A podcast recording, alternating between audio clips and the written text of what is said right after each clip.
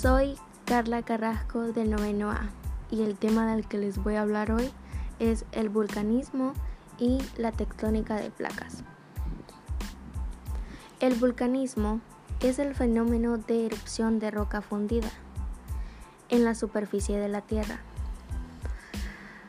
o en un planeta o luna de superficie sólida, donde la lava, los piroclásticos y los gases volcánicos entran en erupción a través de una ruptura de la superficie llamada ventilación.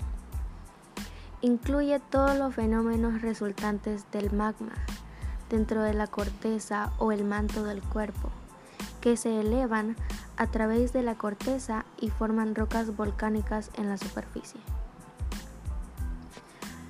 La tectónica de placas.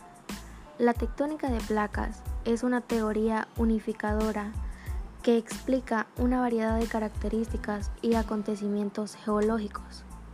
Por todo lo anterior, se admite que la corteza terrestre está, fragmentada en placas tectónicas, las cuales se desplazan pasivamente gracias a las corrientes de convección. Esto ha sido todo